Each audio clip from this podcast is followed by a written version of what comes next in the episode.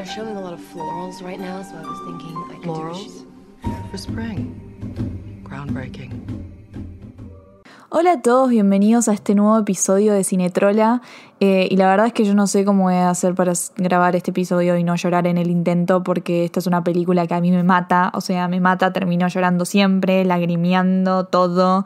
Eh, es una película que tiene todo, tiene todo, es, es, triste, pero al mismo tiempo da ternura y es pura y es todo y aguante. Y estoy hablando de The Florida Project, una película del 2017 que tendría que haber ganado todos los Oscars y no ganó ninguno, ni siquiera estuvo nominada a Mejor Película. Eh, y la verdad es que nada, chicos, es, es lo más. Véansela, escuchen este podcast y sean felices.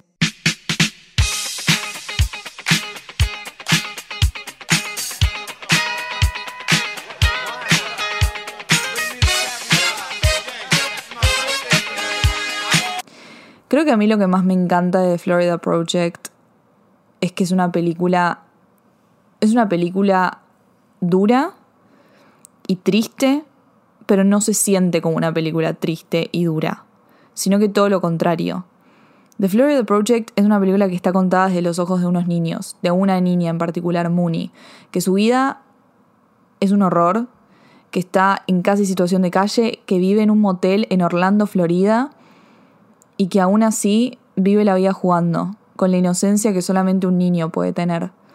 Y eso creo que es lo que a mí me gusta de Florida Project. Nosotros vemos la peli desde el punto de vista de un niño, de lo que es la inocencia, la magia que le otorga a cada, a cada cosa a un niño, la imaginación que lo salva de su realidad.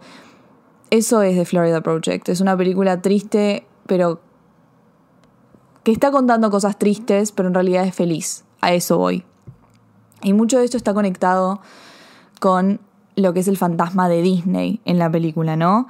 Cuando nosotros vemos The Florida Project, Disney está siempre presente en la peli, más que nada porque, bueno, la película ocurre en Orlando, Florida, el lugar donde todos decimos tipo Orlando, Disney, listo, corta. Y la peli tipo transcurre en un hotel que queda literalmente a cinco minutos de Disney, lleno de gente que nunca fue a Disney, que ni en sus sueños podría ir a Disney.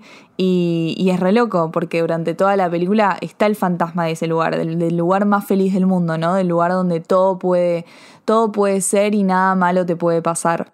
¿Y qué es Disney después de ser el lugar más feliz del mundo? ¿Qué simboliza, no? Tipo los parques de Disney, eh, Magic Kingdom, Hollywood Studios, todo este mundo, ¿no? Todo este mundo mágico. ¿Qué simboliza? Eh, es una burbuja. A ver, es una burbuja, eh, es un lugar a donde nosotros vamos y de la nada, tipo, nos, nos separamos del mundo real, ¿no? De nuestra realidad, de todo lo feo que tiene el mundo. Tipo, en Disney no hay guerras, en Disney no hay violaciones, asesinatos, robos, muerte, tipo, no hay nada de eso, no hay nada de lo que nosotros... No hay dolor, no hay angustia en Disney, eso es lo que simboliza eh, los parques y este mundo, ¿no? Eh, y para mí está completa, completamente entrelazado con la realidad de, de Mooney y de los nenes, ¿no? Ellos también de alguna forma se crean su propio Disney, ¿no? Se, se crean su, su lugar, su fantasía para escaparse de la realidad, o sea, sin que ellos crean, porque no es que ellos dicen, bueno, me voy a imaginar esto para no pensar en lo que está pasando en mi realidad, ellos no entienden lo que está pasando en su realidad, entonces lo entienden en cierto punto, pero más que nada, tipo, se trata de cómo el juego eh, del niño y la inocencia y la imaginación los hace como ser de alguna manera ciegos, ¿no? En cierta parte a lo que está pasando en su, en su vida, porque son problemas que el niño no entiende, que, que cuando sos nene, tipo, no entendés, cuando sos chico, está fuera de lo que vos podés, tipo, asimilar. Eh, entonces estos mundos están entrelazados, tipo, como que de alguna forma son, son dos burbujas y son dos fantasías que están coexistiendo en un mismo lugar, en un mismo estado, a cinco minutos de distancia, con diferencias sociales eh, tipo y económicas muy, muy grande. Y la gran diferencia, en realidad, a ver, tiene un montón de diferencias como dije antes, pero la gran diferencia creo que es que en Disney la imaginación no es tan necesaria porque alguien ya agarró todo eso, toda esa magia y la plasmó, lo volvió algo concreto, ¿no? Vos tenés el castillo de Cenicienta ahí, alguien lo construyó, ¿no? Construyeron tipo toda, no sé, el, el pueblo de Bella, todas esas cosas. Entonces no necesitas tipo ir a Disney e imaginarte las cosas como estos nenes. En cambio, Mooney y sus amigos tienen que ir por la vida tipo creando aventuras y creando magia donde no la hay. Eh, imaginando magia donde no la hay, ¿no? Eh, entonces agarran el, el, motel que se llama Magic Castle y lo vuelven su propio castillo, eh, donde Mooney es la princesa, y van por la ruta caminando como si nada, por Orlando, por los lugares así pobres y precarios, y al mismo tiempo están ultra desprotegidos, chicos, o sea, ellos están en situaciones de peligros de peligro todo el tiempo. Yo creo que una de las grandes diferencias también entre Disney y la realidad de ellos es eh, la falta de seguridad. Vos en Disney estás seguro. Tipo, nada malo te puede pasar en Disney, como lo repetí 500 veces ya. Em, y es porque, a ver, vos entras a Disney y los padres eh, dejan a los hijos jugar, tipo, les dan un poco de seguridad, que se les da un poco de tipo libertad porque dicen qué les va a pasar en Disney, ¿no? Bueno, en la realidad de Mooney y los nenes también les dan libertad. Los padres les dan libertad, les dicen hagan lo que quieran, pero no porque se sientan seguros, sino porque son irresponsables, porque son despreocupados.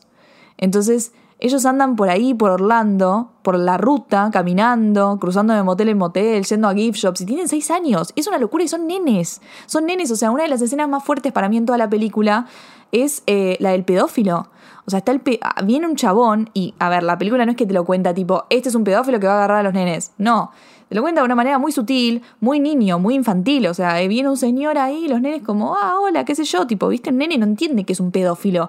Y viene William Defoe, que es Bobby, el gerente del motel, que es como la única figura parental, tipo de, de, padre que ellos tienen, responsable, de un adulto responsable, viene y se da cuenta al toque de la situación y los protege y los protege y el pedófilo lo manda a la mierda. Pero a eso me refiero, o sea, tipo, están todo el tiempo, eh, están, o sea, hay una sensación de peligro muy fuerte en la, en la película que no es que nosotros la vemos y decimos, che, están re en peligro estos, estos nenes. No, porque como lo vemos desde el punto de vista de ellos, todo, todo es color y todo es bello, porque también la paleta de colores que tiene Florida Project, chicos. La paleta de colores no es una coincidencia. Todo es lila, rosa, verde, colores estridentes, pasteles. Tipo, es, es algo lindo de ver, es algo muy lindo visualmente. Y es porque, claro, de vuelta, la imaginación del niño, toda la magia, todo lo bello, lo colorido, el niño no ve cosas feas, el niño ve todo lindo. Estoy diciendo mucho niño, niño, niño, niño. Pero sí, es eso. Eh, está todo conectado cómo Mooney también puede vivir una de las situaciones más fuertes de la peli, que es cuando, cuando Hailey, la mamá, se prostituye porque está al límite, ya no sabe cómo, de dónde conseguir dinero para pagar la renta. Y se trae un chabón al cuarto para prostituirse. Y está Mooney, está Mooney adentro. Y la manda a bañar con música para que ella no se dé cuenta. Y nosotros no vemos a, a la mamá garchándose al chabón por plata. No, nosotros no vemos esa situación. Vemos a Mooney en el baño, bañándose con música, así, sin saber lo que pasa. Y de la nada el chabón entra al baño y Mooney tipo lo ve. Y nosotros tampoco vemos al chabón, vemos solamente a Mooney. Y la vemos ahí bañándose con música y se queda tipo, ¿qué? Y no es que ella se da cuenta de lo que está pasando, sabe que hay algo raro, porque vemos en su carita, tipo, porque a ver, Mooney sí utiliza la inocencia y todo, pero ella sabe, ella sabe tipo sus condiciones y sabe sus, sus limitaciones, y a eso voy a hablar después. Pero en ese momento ni siquiera piensa mi mamá se está garchando un chabón, no sabe lo que es garchar, tipo, dice, che, ese señor tenía que ir al baño. Y es esa la inocencia de ella, de del niño, que, que es también lo que pasa en Disney, tipo, en Disney no existe que de la nada haya prostitución, no existe que tus papás hagan eso o que no tengan dinero para pagar la renta. Además de que Disney sale un huevo. Es como, es, es otra realidad completamente distinta. Y a pesar de que la vida de Mooney ella puede, eh, nada, jugar y, y, crear cosas con su imaginación, encontrarle la magia a todo, hasta poder ver los fuegos artificiales de Disney cuando van al estacionamiento, a verlos desde lejos, o sea, es una de las escenas más tristes y al mismo y está pasando literal, o sea, a ver, están viviendo lo mismo que está viviendo la gente que está en Disney, pero en diferentes circunstancias. Ella también ve los fuegos artificiales desde su lugar, ¿no? Desde su desde su realidad. Y a pesar de todo esto, ella sabe sus posibilidades, sabe sus limitaciones. Una, a ver, creo que la escena más importante es cuando está con Jancy y ella le muestra el arco iris y, y Mooney le dice, eh, amo los arcoíris, pero nunca voy a poder llegar al final del arco iris, nunca voy a encontrar el oro que hay al final del arco iris. Jonesy le dice, ¿por qué? Y Mooney le dice, porque siempre hay un duende que está cuidando, que me, que me va a prohibir agarrarlo. Y es eso, es esa... Y ahí está hablando de las limitaciones que tiene y de las cosas que nunca va a conseguir y también de que nunca va a poder ir a Disney, ¿no? Tipo este lugar que todos los niños sueñan con ir a Disney, todos los niños sueñan con ir a los parques y aunque ella no lo diga nunca, aunque ella no diga tipo quiero ir a Disney, obvio que sueña con eso. Es un lugar que está a cinco minutos de ella y no puede ir y es el lugar donde todos los niños quieren ir.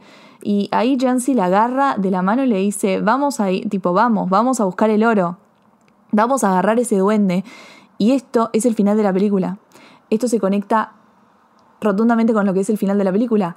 Cuando ya la imaginación de, Jans, de, de Mooney no es suficiente para contrarrestar la realidad, cuando literalmente le dicen te vamos a sacar de tu mamá, cuando le están mandando a una familia, em, a una familia adoptiva, ella va corriendo a buscar a Jancy y le dice, llorando, sos mi mejor amiga y esta es la última vez que te voy a ver. Es el primer momento en toda la película donde ella quiebra, donde ella ya la imaginación no es suficiente, no es suficiente para, para, para pelear contra la realidad.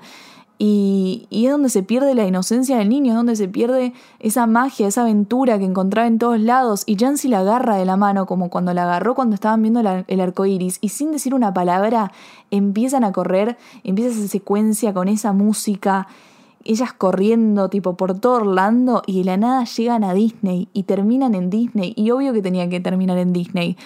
Porque como les dije antes, la gran diferencia entre Disney y la realidad de estos chicos es que Disney es el lugar donde vos no tenés que, que, crear cosas, vos no tenés que utilizar tu imaginación porque ya alguien lo hizo, ya alguien agarró esa imaginación y la plasmó y la concretó. Entonces, cuando la imaginación no es suficiente para pelear contra la realidad, vas al lugar donde ya alguien puso esa imaginación y no tenés que no tenés que crear nada, porque ya está ahí y nada malo te puede pasar y nadie te va a alejar de mí, porque acá vamos a estar bien.